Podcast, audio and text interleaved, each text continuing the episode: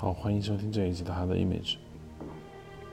时间也差不多了，我应该在几天之后呢离开北京，所以这段时间有比较多的空闲，待在我这个工作室里面，也经常夜深人静的一个人发呆，这感觉是相当的有点奇怪。然后呢，就听各种音乐，你知道，每当夜深人静的时候，总有一些音乐陪伴着我，然后就在。听我的那个网易云音乐，网易云音乐呢，有些时候你可以用那个叫做什么爱心播放还是什么的，就是它根据你之前听到那个曲风，它可以随机播放一些他认为你会喜欢的。结果就播放了一个大概西西虫子演奏的，由杜明星作曲的一段，其次是洛神，因为之前看过很多洛神的东西，对那个东西很有兴趣，我就听那个洛神。啊，应该是第二乐章，觉得嗯，有一点好听。因为你知道我喜欢网易云音乐是在于看评论，因为我就去看评论，其中评论有一条说这是《神雕侠侣》的配乐，那我觉得不太可能啊，《神雕侠侣》怎么会用洛神的音乐？好像我没有这种印象呀。然后我就开始去翻这个杜明星的所谓的。百度百科，杜明星是一个五十年代的一个作曲家，嗯，那个时代呢，他应该算比较大的作曲吧，但是他实际上写的是很红色主旋律的音乐非常多。他里面的百度百科介绍里面也说他给 TVB 的《神雕侠侣》这个配过乐，我就觉得非常的奇怪，他怎么可能给 TVB 配乐？一九八十年代的时候。TVB 还不至于去找他吧？再说他也是属于那种红色主旋律、红色娘子军之类的这些的配乐，他怎么能写一个《神雕侠侣》呢？搭不上，搭不上。然后呢，有人就说：“哎，他那个音乐啊，国语版是没有的，只有粤语版去有。”我想粤语版哦，因为小时候我看的是国语版，没有看粤语版。哦，那我就去，那我就去看一看吧。然后我就。跑到 B 站，万能的 B 站，我就看有没有粤语版的八三年的这个《神雕侠侣》。果然，果然，果然，我就在粤语版的听到了杜明星的这首曲子，非常的优美，而且他用的不是一两下，只要但凡有小龙女和杨过的戏份的时候，尤其是他们感情戏的时候，这这这段音乐就会不断的冒出来，从头到尾。你想一个六十集的戏，嗯，应该是吧，从头到尾都用过了。听完之后，我有一种很奇怪、很奇怪的感觉，就是我之前没有听这个音乐的时候，这个电视剧在我心中是一种感觉。然后我现在听的粤语版，我再听这个，在这个音乐的伴奏下，我看这个电视剧，我又又有又有另外一种感觉，这种感觉非常之奇怪。这是为什么我今天想说两句的原因。嗯，很多人都在争论啊，这个《神雕侠侣》的这个影视改编的优胜。我一般不怎么讨论这种话题，因为这个东西主观性很大。你要问我，我肯定是陈玉莲那个刘德华。嗯，其次当然就是古天乐、李若彤，剩下的都不能看。包括我觉得像这个新加坡的范文芳那个，我觉得也也没法看；吴倩莲那个也没法看；台湾的没法看；大陆的就更不要说。很多人会说你就是先入为主，因为你小时候看的是什么什么，所以呢，你就喜欢某某某。这种话有一定的道理，但它虽然不全对，但是它确实还有一定的道理，所以我就承认，OK，我认为那是最好的。我之前确实是这么普遍回答这种问题的时候，我普遍就是就是这样一个答案。当我回过头来在 B 站上把这个《神雕侠侣》再又重新看一遍的时候，又有一层一种非常奇怪的感觉。我觉得我又读解出了一些完全不一样的东西。我觉得《神雕侠侣》这个故事，问我，比如说问你，哎，如果你有机会啊，拍一个金庸的剧。或者这个电影你会拍哪个故事？只仅限于金庸，我可能就会拍《神雕侠侣》。虽然我觉得其他的故事也很好啊，比不如之前我在这个我们的阴影下我说过连城诀啊，当然我只说过连城诀，其他我都没说过。但你让我拍，我肯定是神雕侠侣，就就很奇怪，为什么我会选择呢？很多人会觉得，因为他写情感啊，写情感写的很真挚，我也是这么认为的。确实，他写情感写的非常的真挚，这个后面我要再说。为什么很多人觉得不好？哎，觉得小龙女嘛，就是一个很面具、很脸谱化、一点一点深度都没有的角色。为什么这种话是谬论？我后面要说，我现在说的是，他不仅仅是这个情感写的非常的至情至至深，然后我觉得他还是一个非常好的传统叙事的一个一个非常好的架构。我之前一直说过，我说什么是一个好故事，什么是一个非常棒的故事，有三个要素。第一。角色驱动，这个角色驱动换一个词汇就是我们叫做性格驱动。这个我已经说了很多遍了，意思就是，并不是外界有什么势力压迫着你往前走，它只是个起因，它只是第一推动。这个社会停止让你干这件事情的因素是很多的，你自己还在继续往前走，你必须自带动力，那就是你的性格，这就叫做这个性格驱动。第二个就是我们说的这个赌注 （stake）。或者叫代价，就是你不做什么事情，或者你做什么事情，你要付出多大的代价。第三就是我们说的弧光，就人物要有所转变。应该说，《神雕侠侣》这本小说，这个故事是完美、完美、完美、完完美美的符合了我说的这个三个要素。我们一一来解释一下，就是。首先，我们说这个是不是性格驱动？非常显然是性格驱动。其实外部压力对于杨过来说没有特别大。他从一开始从这个被郭靖找到以后，送进了呃全真教，从全真教受到了全真教的欺负，他逃进了古墓。在这几年之内，其实他没有压力。他之所以能把这个事情推动下去，当然有一些外部的势力，包括李莫愁上门寻仇，这都是外部压力。但总体说来，小龙女并没有干什么事情，她只不过一直在被动的接受这个，呃，各种事物，她只是做反应。那么杨过实际上是他的性格推动了很多的故事，包括后面他之所以要杀郭靖给他报仇，后来他又这个停止刺杀，被郭靖所感化，然后他又这个绝情谷的一段让人就是伤心欲绝的一些决策，包括后来十六年的等待。这都是他的性格，这个是没有问题。第二就是我说的这个代价。今天这一期的硬影像主要来说代价这件事情。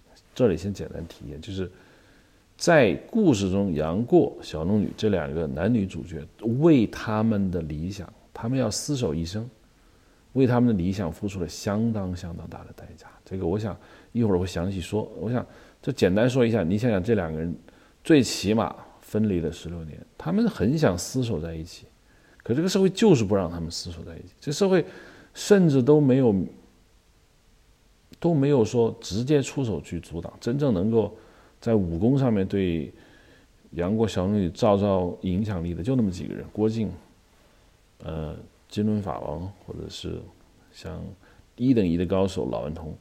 那这些人其实并没有真的出手说你们不能结婚。是吧？金轮法王不管这事儿，他是西域的。郭靖虽然有这个能力，但是他因为太爱杨过，他也不会真的去打。老顽童更是差不多成他们两个人啊，这个呵 呵他们俩的媒人，他并没有真正出手去阻挡。他们在这种情况下依然有十六年的这样的一个付出这么惨重的代价，完全是因为他们跟这个社会不容。所以我就说这个故事的悲剧性，悲剧在。这两个人的情感和这个社会整体的不协调，所以他们付出了相当大的代价。这包括还不说什么这个杨过的各种残缺。本来这个小说据说啊，据说以前叫天残地缺。后来还有一种传言说，这个小说，呃，之所以变成现在这个样子，是过去金庸的连载版，也就是《明报》连载版的时候写的是小龙女还死了，杨过怎么怎么样的。我一直信以为真，我觉得，哦，后来应观众的要求，在他的小说出版的这样的一个版本中呢，呃，单独成书的版本中给改回来了。后来我去看那连载版，也不是啊，连载版就是按照现在我们熟知的这个剧情写的，这个要考证一下，我不清楚。我觉得我看到的神雕侠侣》最早的连载版也是现在这个情节，也是有十六年相会。这时候来说，他的这个故事的经典之处的第三条就是所谓的弧光，就是人物的成长。这个就，我想在男主角身上是最明显的吧，从一个小屁孩儿，从一个玩闹的这样一个小这样一个孩子，变成一个一个深沉的，一个找到了人生伴侣的这样一个一个大侠。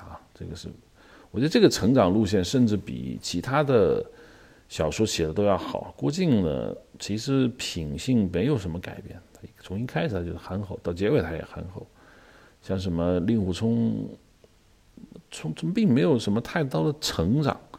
不过是有一些呃情绪啊、心境上的变化，只有杨过是彻头彻尾的一个一个巨大的一个一个一个改变吧。可能他是从小孩写起的，所以这样写更好一些。好，我们说《神雕侠侣》它满足了我们三个这样的一个一个一个一个东西的话，我觉得它就是绝对是一个非常好的一个一个故事架构。这就问我为什么说你想拍，那我当然会选择这个《神雕侠侣》。呃，我现在想说的呢，只是小说。当然，我也会分析分析这个所谓的这个影视改编，因为对我来说，影视改编是一个必不可少的一个过程。甚至我在谈论《神雕侠侣》的时候，脑海里它是有画面的。假设它未曾被拍过，就看了很多版，像《复生》啊，像这个《翁静晶》啊，这个还之前也有好几版的这样的《神雕侠侣》都看了，就是说。最终被我被定型的，也就是说，复生的那个杨过、翁静晶的小龙女之所以没有被我脑海里定型，倒不是因为，呃，他们确实不在我先入为主，而是说，确实我认为改的好的、拍的好的，那当然就是我认为啊，陈留二人，古天乐、李若彤其实也也挺好。但是论小龙女这个角色的。塑造陈玉莲当然是最好的，而且我之前在好像我在一期专门讲女主角的这样一个博客上，一期博客上，我其其实已经讲过这件事情了。刘德华一直念念不忘，他他他这么多年的采访，他都会说这个，呃，当年他拍戏的时候，他可不是像别人说，哎，我们盼着收工，他是盼着开工。为什么盼着开工？因为他等他能去片场见到他喜欢的。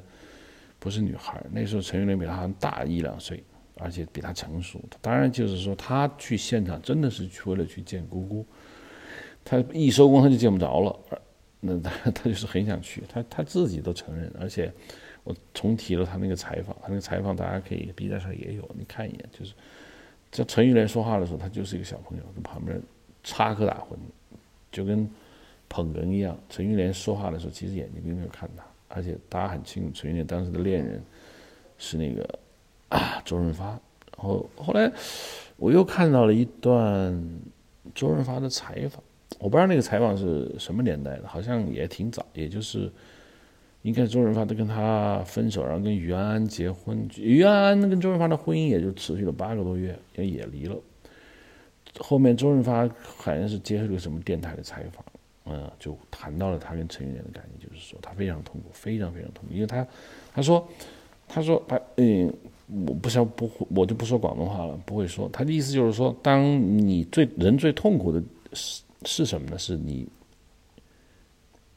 突然发现你后悔了。爱情中最可怕的，也让最痛苦的东西是后悔。我们有人会说：“哎呀，我。”不吃后悔药，我人生没有什么事情是我后悔过的，很洒脱的一种状态。我认为，如果你在爱情上你也是也是有过这种感觉，我不觉得你有真正的谈过恋爱。恋爱，我评价一个恋爱的真诚与否，我就一条：你有没有后悔过？就你确确实实后悔过，而且心痛。如果你有。那我觉得你有有可能是你真正谈过一次恋爱，那周润发就说当时他痛苦极了，他后面他想回去再找他，你你不可能了，时过境迁。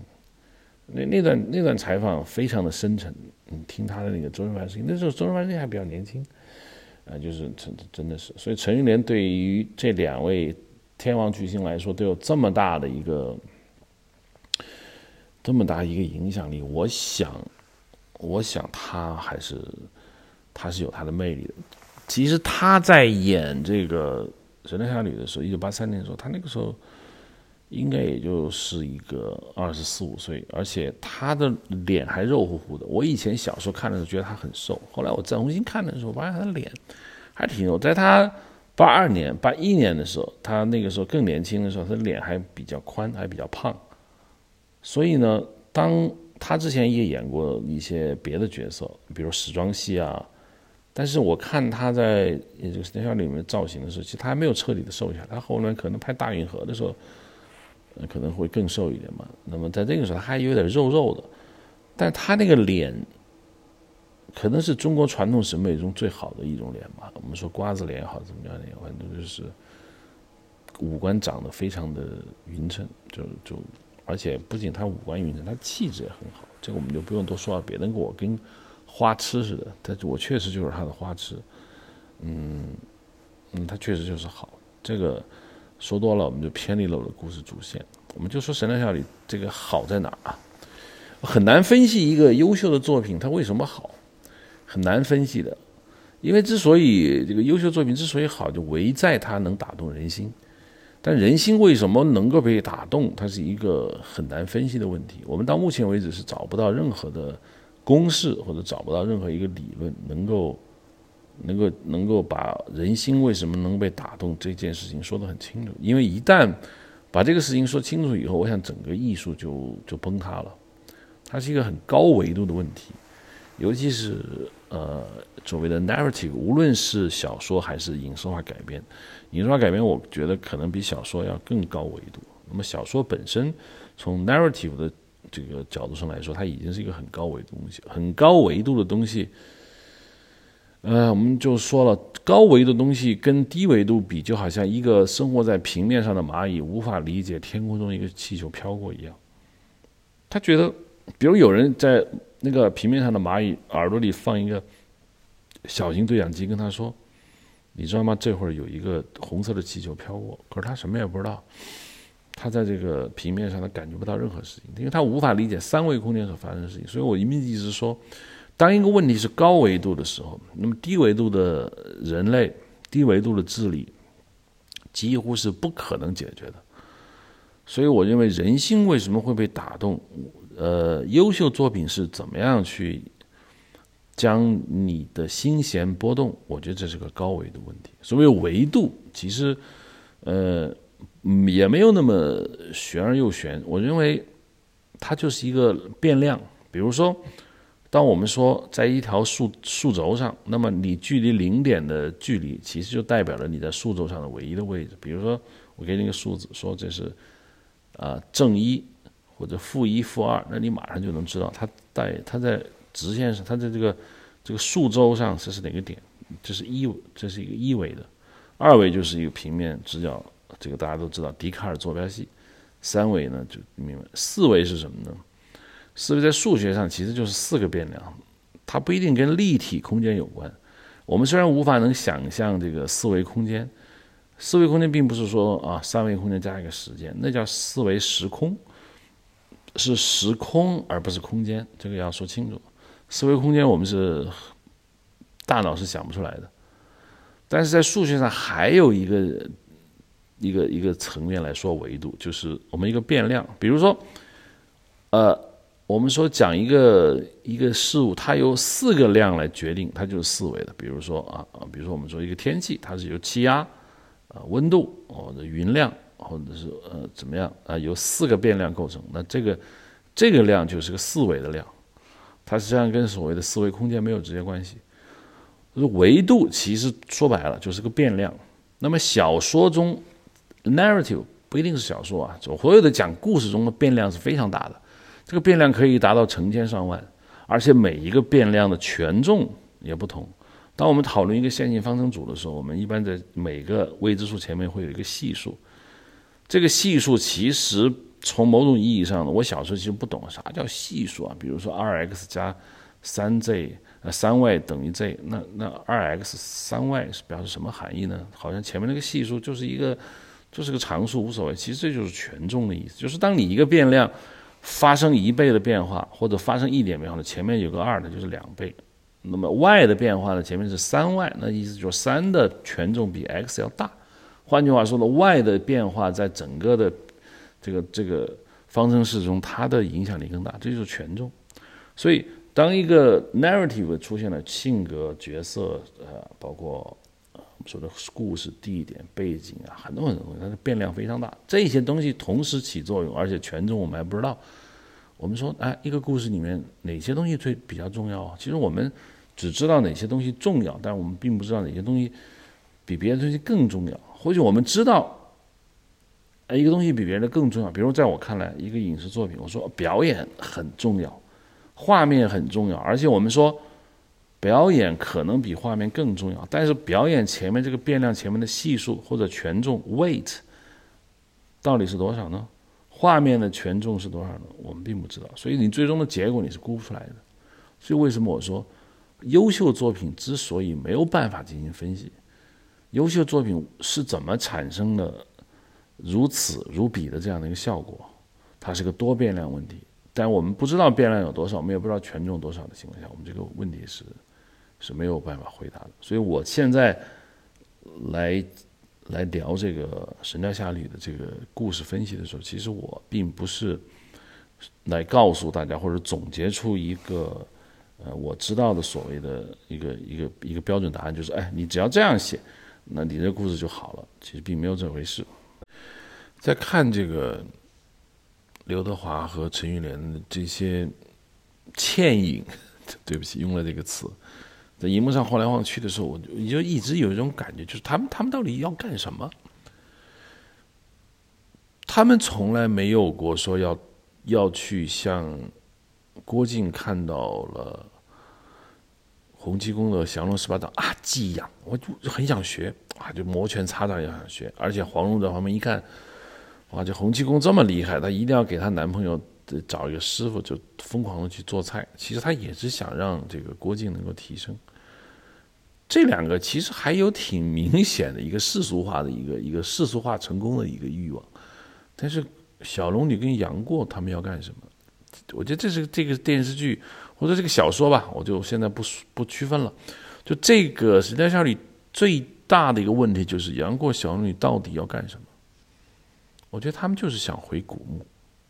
回古墓是一个动作，本它的背后是他们要过属于他们不受干扰的一种生活，这是两个人的这种这种夙愿。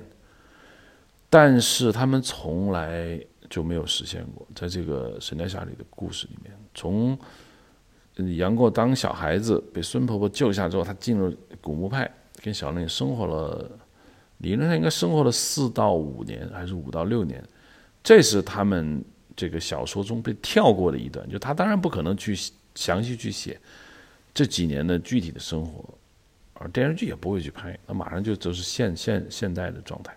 那这几年之所以被跳过去，其实。它暗示了一种，就是说，故事真正要进展的，反而是他们回不去的，回不去，一起在古墓生活的这样一个愿望。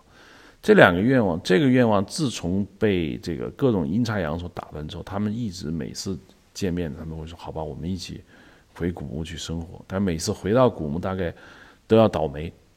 回到古墓，不是被这个李莫愁追杀，就是被可恶的郭芙进去甩两毒针。马上又又要死，所以回古墓是他们从来没有实现过的愿望。回古墓实际上就像我刚才说，他只不过是为了回到一个完全不受别人干扰的生活，只有只有他们两人在一起。当然，对杨过来说是很闷的，但是我觉得杨过是可以过下去的，因为从这个小说的设定上来说呢，小龙女是一个不会让人烦的一个女孩子。如果小龙女是待几年你就烦了的，那我想她也不是小龙女了。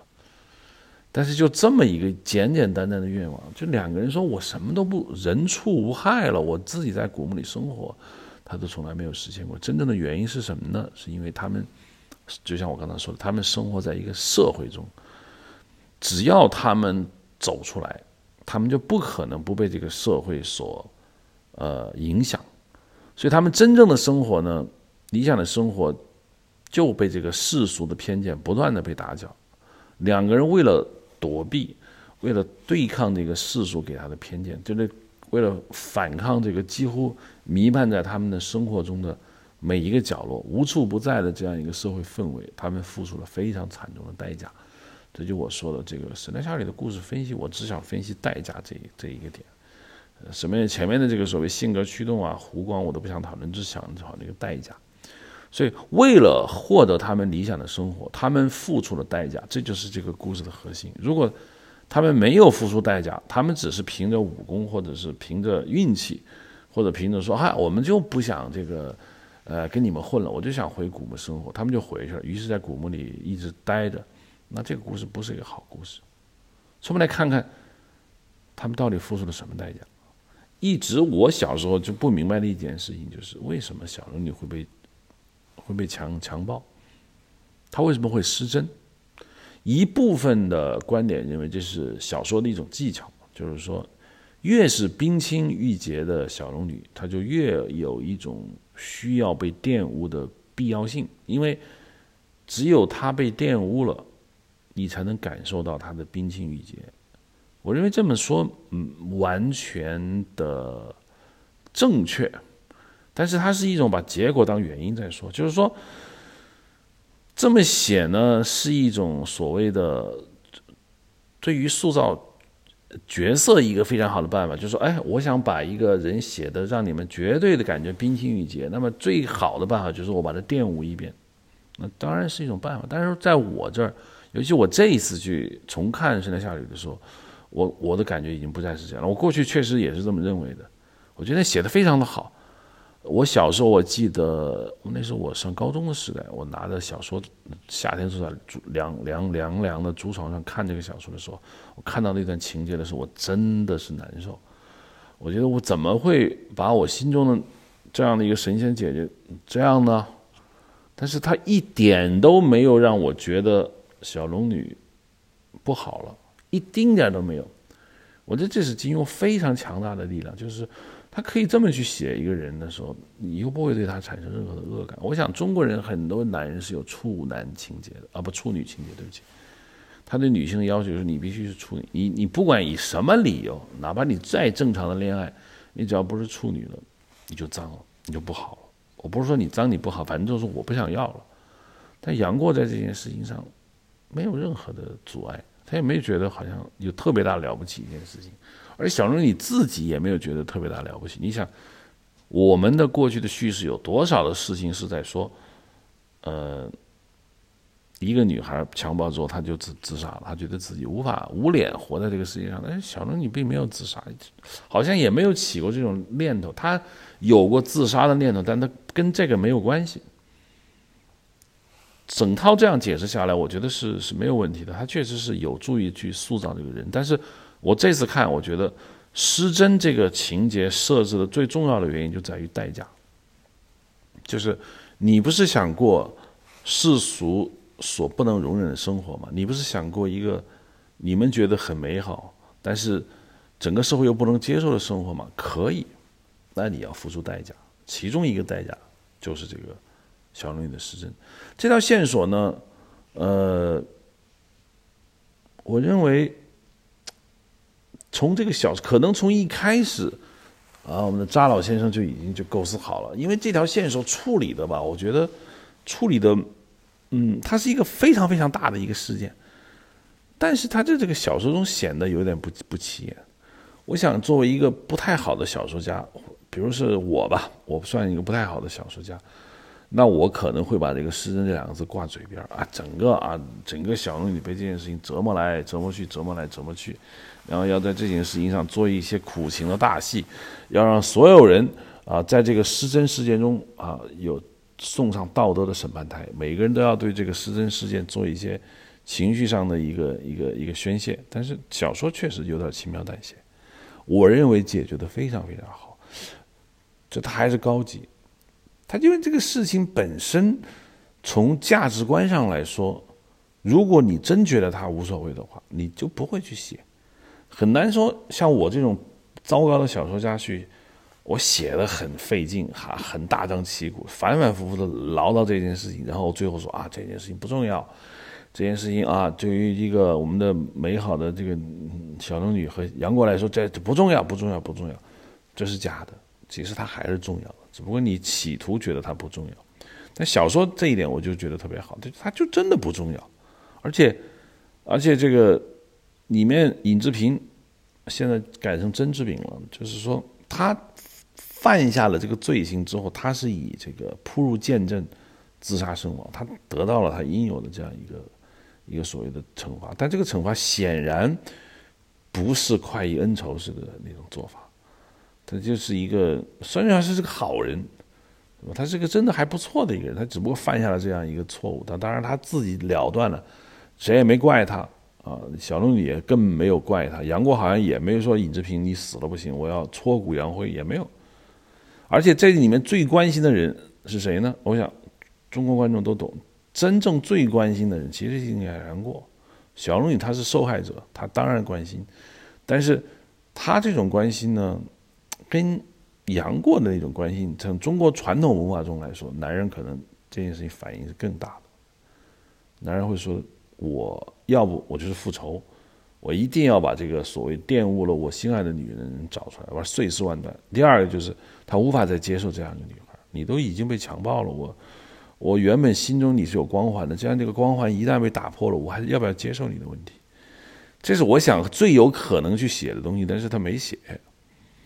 所谓最应该关心这件事情的人，反而一点也不在乎。我觉得这是个小说非常非常高级的地方。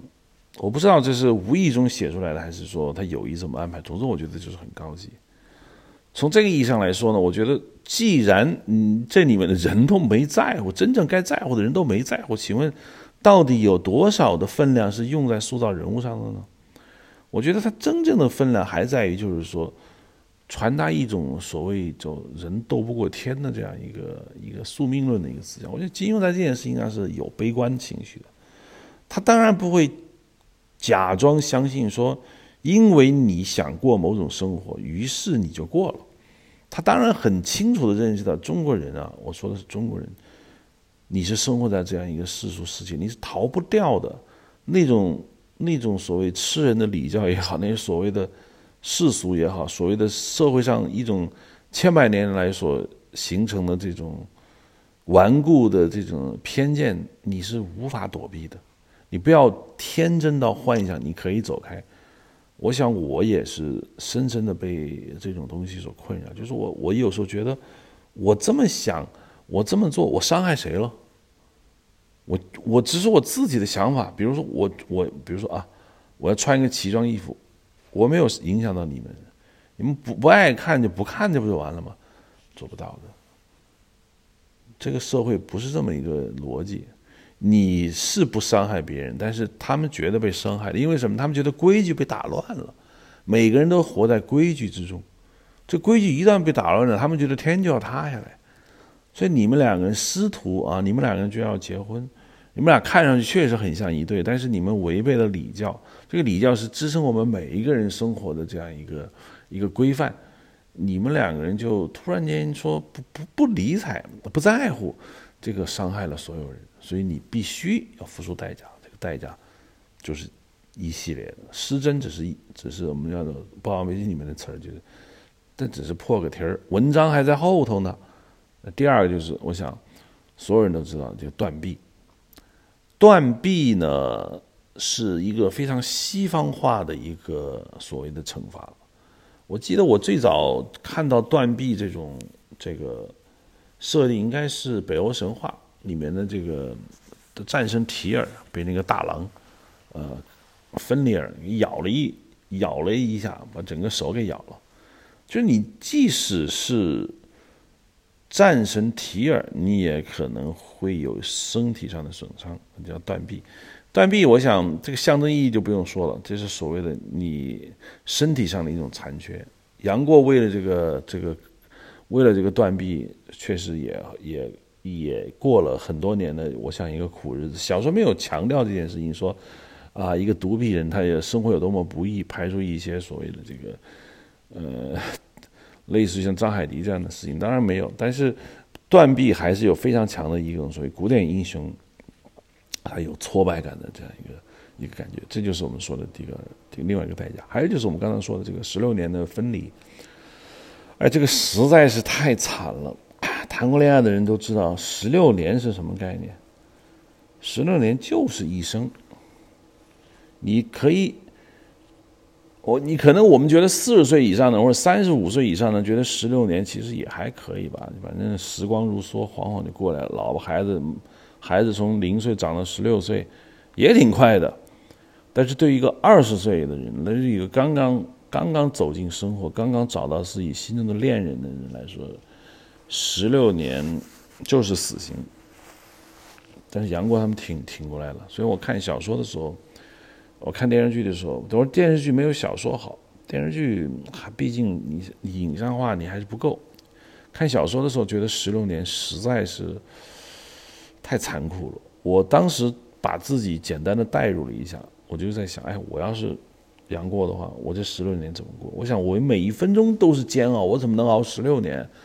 我。我是我不是我我还没等到十六年，我恐怕就就就吐血而死，确实是这么觉得的。但十六年，他还是付出了惨重的代价。这就是我说的，这是他的代价。还有另外两个代价是有点隐性的，就是可能可能到了十六年最后，这个杨过等完十六年的时候，观众就觉得，哎，是不是所有该付出的代价就都已经付出？你们已经惨到什么什么境地了？小龙女。失真，然后跳进深谷，独自生活十六年。杨过还好啊，杨过还有各种狐朋狗友，还起码还是大鸟，还有郭襄陪着他。那小龙女真的是在一个完全空荡荡的一个一个地方，一个人生活了十六年。而且他不是说他没谈恋爱，他心如止水一样活十六年。他不是说，他是带着对自己心爱的人的思念。折磨了十六年，那这代价付出的太大了，但是他后面还两个代价，我觉得是要有必要跟大家来分享一下，就是杨过又立了几个大功，听上去像是这个给郭襄祝寿，他立了几功，但是后面他又包括打这个蒙哥，打死蒙哥，总之杨过立了非常大的几个功劳，这个实际上我觉得就是投名状，就是说。你杨过，你是断臂了，你也这个，你老婆也被人强暴了，而且你也跟你心爱的女孩子一起分离了十六年。但你以为这样我们这个社会就接受你了吗？没有，是吧？你还是那个想跟你师傅结婚的这个人，这个这个问题的本质并没有改变。所以杨过要想获得这个社会的认可，就必须拿投名状。他纳投名状可不是说他断臂十六年就纳了，他必须要立功，所以杨过立了几个是火烧了蒙古人的军马场，又好像是啊斩奸除恶，把江湖中的很多坏蛋给干掉，然后把蒙古大汉给打死了。就因为立了这么大几个功，所以你现在跟你的师傅在一起，那大家就说：哎呀，你就是神雕大侠，你你就没事了，你已经变成了所谓的啊东狂，是吧？这不是一种代价吗？你需要被社会认可，你循规蹈矩就行了呀。没有人教你立那么大功，我们才能接受你，对吧？啊，你之所以立那么大功，是因为你你社会不被这个社会接接纳，所以你付出了那么大的一个一个成就啊，最终你获得了社会接纳。其实本质上你就是这就是你付出的代价，这是我要说的。第二个就是。杨过在最后，这故事的最后，他们几个人又聚在一起，华山论剑的时候，他们又说了几个啊，你是这个北侠是吧？东邪没了，你就你这个就变成了西狂。哦，对的，说刚才我说错了，嗯，西狂不是东狂，西欧欧阳锋已经没有了，那你变成西狂了。但这都不要了，你看见没有？小龙女跟杨过飘然而去，这我就说这又是一个代价，就是他要放弃他好不容易建立起来的荣誉和威望。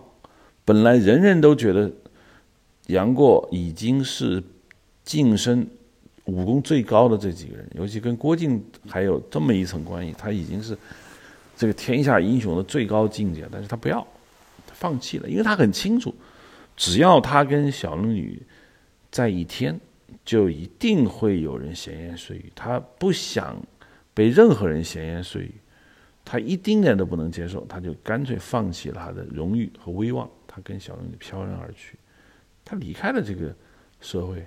他这十六年过得其实也蛮孤单的。他十六年来，我我想想，他他他一直戴着面具，他一直是默默的替江湖上人打拼。这种男人，哎呀，我实在是我觉得惨的真太惨了。要说他女朋友不是小龙女，换任何人我都不能接受，这就不行。你别等了，你就算等来那姑娘，你你也算了。但是小龙女，我觉得你还是等等吧，你这值。啊，这是我说的，他放弃了这个荣誉和威望。还，第三。还有一个代价是蛮隐形的，小龙女也放弃了。小龙女在整个他们两个人的这个关系中是比较这个坚定的。杨过多少还有我说我还挺爱热闹，所以他想回到这个花花世界。小龙女是不回的，她她一点都不留恋、向往这个花花世界，他只想在古墓里过他自己的那种小日子。但是他也没有。过程其实，小龙女实质上已经放弃了独善其身的一种生活，因为在在这件事情上，你发现小龙女唯一跟这个整个神雕侠侣里面的所有人有谁对话是真正走心的？除了杨过以外，我们还有谁？只有黄蓉一个人。所以我就我我看戏的时候就发现，小龙女真正意义上把话聊明白的。然后对他有一点点这个同感和同情的人，只有只有黄蓉。所以你想，他就没有朋友，他就基本上没有东西，而他又确确实实的已经过上了各种各样的，就是他以前在古墓派难以想象的日子。比如说，他要陪着杨过去参加武林大会啊，啊，又又跟各种各样的世俗人接触，还要受一大堆的教育，还要跟那个什么公孙止搅在一起。小龙女其实也没有过上她一直想过的那种生活，她已经已经走上了一条完全陌生的世界，走了走了很很多年。所以我想，这些都是他们付出代价，这个代价实在是太大。一件事情的重要性，比如说回古墓是他们觉得最重要的事情，那这个事情有多重要？我们就说，那就是看你付出的代价有多这个重重要一样。这就像说的，关于这个神雕侠的故事分享的代价这一点。我们把话题回到这个女主角身上，因为杨过呢，虽然我觉得他很好，但是杨过毕竟还是金庸小说中的一个传统写法，就从一个武功不高的一个孩子，慢慢变成最后一个大侠。这个在郭靖身上其实也有，在。别的小说像狄云啊这些主人公身上都有，段誉啊都有，他们都是一个，呃，爱红尘，然后参与这个武功的竞争，然后通过不断的学习武功秘籍，然后逐步升级打怪的这样一个故事。杨过虽然非常精彩，但他毕竟是传统写法。小龙女其实是一个非常难得的写法，我不知道在别的小说里面有没有类似的写法，都没有，好像就独他一份儿。我们连这个人的名字我们都不知道，而且你想，我之前金庸了那么多女主角，我觉得写的好的人当然是很多，但大部分的人都比较一样，就是说这些人全是江湖人士。这这些女孩，无论是袁子怡也好，还是青青啊，还是什么周芷若也好，就江湖儿女。那么这些人呢，他们他们可以说参与了整个故事的主线。他不，他不游离。这些人要不就是，呃，故事的主谋，像周芷若那样的；要不就是一个故事的受害者。他不像这个小龙，小龙女其实没有参加过《神雕侠侣》里面任何的一条，我觉得认为一条就是主线情节。你包括像里面有几个潜伏的大情节，比如郭靖杨过的这个复仇。那么杨过一直认为郭靖是要杀父仇人啊，最后他怎么被化解？小龙女没没有参与，他只是一直就是旁观。这个里面包括其他的所谓的这个呃绝境谷啊，包括这些戏。当然，整个《神雕侠侣》里面的这些江湖恩怨的事儿不多。他小龙女其实全程都没有参与，他在显他在整个剧情中他显得有点呆。其实，在影视化改编的时候，他也是这样，就是你发现他格格不入。因为他本身就是个天然呆。但就这样一个天然呆的一个一个一个人，他就像雪山之巅的一个雪莲。这个雪莲啊，你要想拿到手，你是要付出很大的一个很大的一个代价的。他就是就像《白发魔女传》里面那个那个天山雪莲一样，就是越是这么一个清丽脱俗的女孩子，你要想完全的拥有她，那你付出的代价就很大。小龙女到底是一个什么样的人呢？我觉得特别像这个，我待会儿要提，啊，他特别像我特别喜欢的一个著名的文学名著中的一个角色。小龙女她不是侠女，她完全，她不是林超英，她还跟王重阳有一段恩怨。小龙女是一个，就像很多人说的，小龙女不真实，她确实是一个不是那么真实的一个女人。她不是侠女，她也不是英雄，她更像我们这个。我们读者心中的一个秘密，一个非常纯净的世界。这个世界是存在的吗？我想它是存在的。这世界是一个象征着永恒之爱的这样一个世界，它充满着这种温暖的感觉。你知道，我们在这个世界上遭遇过各种各样的不幸，遭遇着各种各样的悲伤。那在我们的内心深处，我们其实给自己建构了一个很纯净的世界。在这个世界中。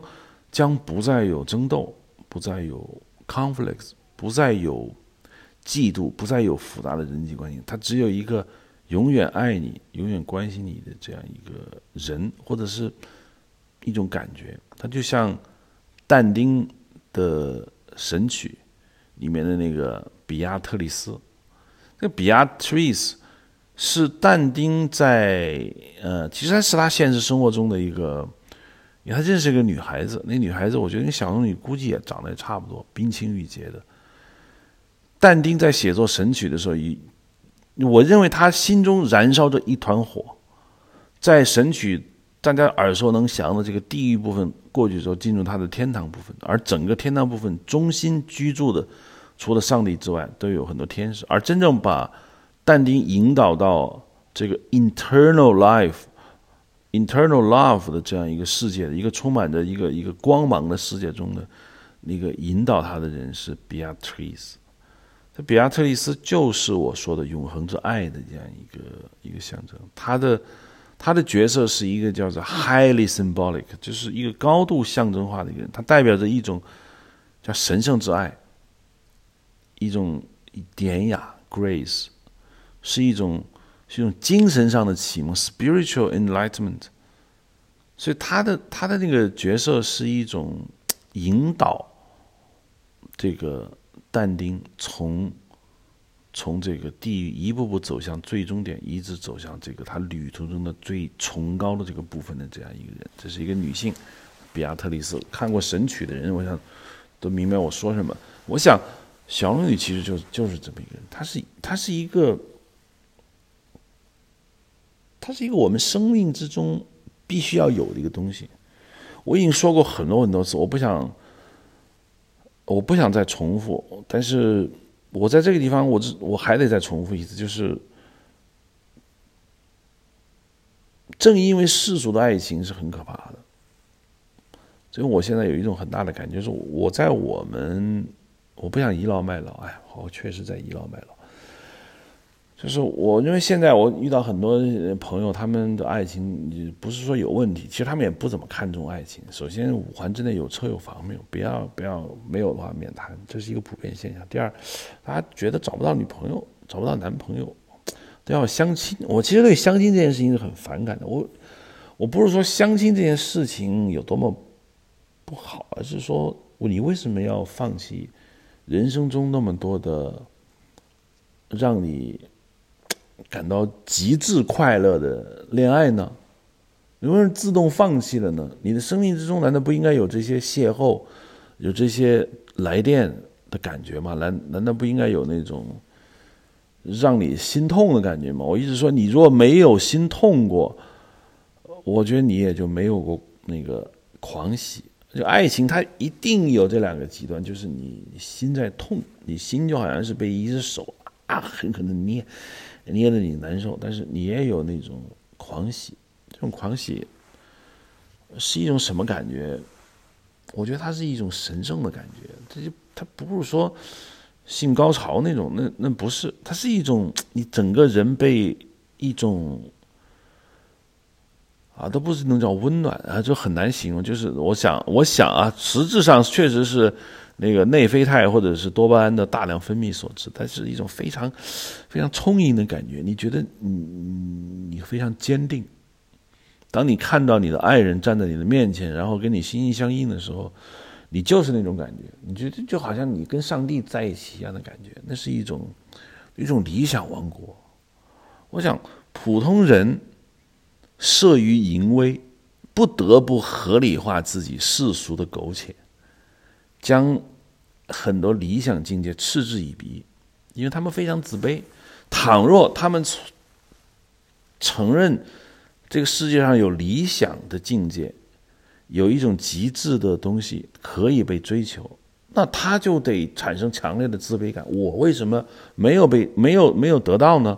所以为了避免这种自卑感的作祟，他们会产生一种强烈的情绪，就是疯狂的贬低这种所谓的神圣之爱、永恒之爱和这种理想的境界。这就是为什么我听到很多人说。小龙女一点儿都没意思啊，就是一个洋娃娃，写的一点人性都没有。你看看郭芙写的多好，所以大家很多人在分析。你看，其实杨过是爱郭芙的，或者郭芙是爱杨过的，就写很多东西。我觉得无聊，因为你根本就不懂，对吧？他就像我说的，就像但丁那个 Beatrice 一样，无论你写多少世俗的东西。无论你有多么的聪明，无论你有多么的看透这个人世间的种种的这个所谓的红尘俗世，你都不能否认有一点：其实你心灵深处是渴望一个纯洁的世界里。你连这个你都不敢想象的话，那我觉得你你对于世俗的所谓的理解，你也是不够通透的。小龙女更像是一个扎老先生将他对爱情的理解。把它幻化成一个，呃，一个仙子，就好像我曾经说过的，但我在播客里没有说过，就是这个吴俗念，呃，梨叫《灵虚宫梨花词》，这是这个丘处机写梨花的一首歌。我之前说过，小龙女这个角色恐怕就来自于丘处机这首词。丘处机这首词呢，写他后庭院的这个梨花，写的是静夜沉沉，浮光霭霭啊。写的是浩气清音，天姿灵秀。我想，这就是所谓的这样一个理想世界。这个理想世界，让我们心潮澎湃，让我们有一种有一种无法阻挡的一种将自己的灵魂提升的这样一个过程。所以，我想在写作的过程中，我想扎老先生应该是也感受到这一点，就他。也谈过很多恋爱，他也对自己曾经嗯想追求，但是因为各种阴差阳错而没有追到手的那些女孩嗯，有一种深深的一种怀念。可能他觉得真正的爱，可能不一定不一定要。聚集到某一个人身上，因为一旦聚集到某一个人身上，你可能会承受不了这个具体的人会给你带来的各种各样的打击。虽然我们也说，我们不要抽象的爱，我们要具体的爱，你你一定要爱一个具体的人。但是我们也我们也得承认，抽象是有价值的。因为当爱一个具体的人的时候，他身上很多缺点，你靠什么弥补？我不相信说你看不到他的缺点，我不相信说你他的缺点。你完全无动于衷，你是有感觉的，但是你你怎么化解你这种对于你的爱人身上的那种缺点的这样一个一个一个消化？就是他呀，他还是要仰仗呃抽象之爱，要仰仗一个理想的爱来进对你的心灵进行化解。这个在这个故事中啊，《指南下里面故事有个很著名的一个东西叫情花，情花之毒呢，是说你只要内心深处产生了情欲。那你就，那就会疼。那什么叫情欲呢？其实就就就是一种疼痛感。就像我说过，什么是爱情？爱情就是那种非常非常让你酸的那种感觉。因为我觉得，哎呀，我说不上来，我就是我就是觉得心痛疼。那其实就是就是就跟情花一样的，情花本来就不是什么毒，情花是一种象征性的一种说法，它意思就是说，只要你真的爱上了一个人，那你就会心痛。你这种天然的卑微感、天然的不安全感，你就会心痛。我想，所有我的听众中有过爱情的人，那你想到自己的那段情感的时候，你是这种什么感觉呢？你可能哈哈哈哈大笑，那只能说你你他没感觉了，你可以哈哈笑出来。我想，这跟情话一样，你这样一动情你就疼了。情花之毒的解药很简单，你一辈子不要动情，或者一辈子，我想，情花。如果给现代人说，我们搁地铁上啊发给很多人吃情花，我想没事的，这毒性不会发作，因为我不相信现代人还会真的去动个情。虽然我这么说是很伤很多人的心啊，我只是这样一个比喻，对不起。我的意思只是说，情花之毒在如今的社会中恐怕效果不大了啊。所以杨过一开始对于小龙女呢，我觉得他确实。他就是亲情，那是他很小的，就是姑姑。但是在人生不断的逆境的成长中，他慢慢的建立起了自己对他的姑姑的这种爱。爱不是一种亲情，爱也不是一种激情。虽然爱是从激情开始，但是持续长时间的爱情。我换句话说，我觉得还是一种责任感。虽然有人说：“哎呀，你这个又老夫老妻了，又是中国式的爱情，你就是否定激情的重要性。”我一点都不否认激情的重要性。我认为，激情就像我刚才说的，永恒之爱、永恒之境界、理想之境界，那就是一种激情。但是我也说过，爱情呢，我认为这是我一大发明，就是我认为爱情是你，爱情和友情是你唯一拥有的一种平等之爱。只有人格健全的人才配有这样的情感。你说亲情啊，因为我从小被父母关心着，或者说我长大以后我有了孩子，我要关心我的孩子，这是这种亲情，我认为不是太平等，因为他毕竟你他不拥拥有一个完整的人格，只有爱情跟这个亲情是一个拥有完全人格的人才有的一种感情。所以我就说，当你人格上独立的时候，当你意识到你是你，我是我。当你意识到我的所作所为会影响到你，我也认识到你的所作所为会影响到我。那么我们两人在一起的最真实的目的，就是我们要成就更好的我，也要成就更好的你。我们要让两个人都成长起来，这是一种责任感。这当然不是一种亲情，更不是一种激情。激情是非常自私的一种私密的情感。责任感是指一个双方的情感，所以我认为，如果你承认爱情是一种这个独立人格才有的情感的话，那么你也要承认，这爱情就是一种责任感。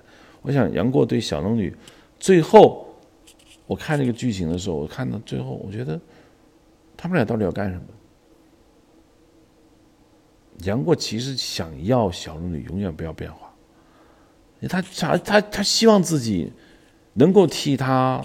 挡风挡雨，他只想看到他心爱的姑姑回到他在古墓里面见到的那个那个样子，所以他说：“好，我陪你，是吧？”我想杨过真正想做的事情就是说，对内他跟他的姑姑在一起，他只要看到他姑姑过他想过的那种生活；在外，他要他他要阻挡。他要任何阻挡他们生活的那个邪恶势力都要走开，这已经就不是激情这么简单的事情了。他要承担一种责任感，他他他最大的成就感和最大的那种感情，他是想看到这样一个小龙女。我想我们幻想一下，因为他小说里没有写，在他们飘然而去之后，后面情绪他是没有写的。我想最后他应该是在。古墓也好，或者在某一个罕人迹罕至的地方，他永远会守护着他心爱的女人的那种笑容。这就是我看这个电视剧最后陷入极度伤感的这样一个一个一个情绪中。当我看到他们两个飘然离去的时候，我我没有任何一种好爽的那种感觉，我没有，因为我知道。他们放弃了几乎一切，他们所有的东西基本上都打回了原形。你想，他们这个时候离去，跟一个一个村夫、村姑什么都没有的人隐居山间有任何区别吗？其实没有区别。武功再高，只要你没有敌人，那你武功也没有用。他们现在经历了十六年的分离，断了一只胳膊，然后撕扯了这么长时间，再回到山林里面去隐居，跟他们从一开始就在山林里面隐居又有多少区别呢？是谁让他们付出如此惨重的代价呢？当然就是这个社会。我想这也是神雕侠侣他没有明确说出来的，就这个社会制造了一个这么大的一个一个悲剧，让这两个人。在这样的一个巨大的悲剧中选择了这种退隐，我想这种退隐跟《笑傲江湖》里面的那些退隐，跟袁承志的退隐都不一样。袁承志那种退隐嘛，实际上是一种，我觉得是一种对世俗生活的另外一种一一一种考验。他他想过某种世俗生活，但这个世俗生活没让他过上啊啊！我不过了，因为你不带我玩，所以我就隐居了。杨过、小龙女是不想过世俗这种生活，他很清楚世俗生活不是他们喜欢的东西，他这样他们的隐居，那是一种真正的这种隐居，所以看到最后的时候，心情非常的有难受，这代价实在是付出的太大了。好，欢迎收听这一期的哈雷米，以上就是我对呃在夜深人静中我自己对神雕侠侣这个故事的一点点小小的感想吧。每当我看到那一颦一笑，嗯，那些眼神的时候，我就有时候会发呆。我记得我在沙漠上开车，这我爷爷说过，在女主角那一期我也说过，嗯，眼神中我似乎看到了高速公路在沙漠中延展的尽头，站着一些像鬼魂一样飘来飘去的一些一些人，但并不让我感到害怕，那些东西就感觉像是一个。呃，你最终会到达的一个地方。好，现在我发现这个除了小宇宙能听全部之外，好像荔枝播客也好像把全部的信息都采集齐了。但荔枝播客评论的人很少，我想一部分听众，你们要是有荔枝播客，也可以在荔枝播客听，那小宇宙听更好。欢迎大家的反馈。最终，这个播客还是啊，最正宗的地方是 IPN 的 LI 或者 HardImage 的 Pro 上收听。谢谢大家。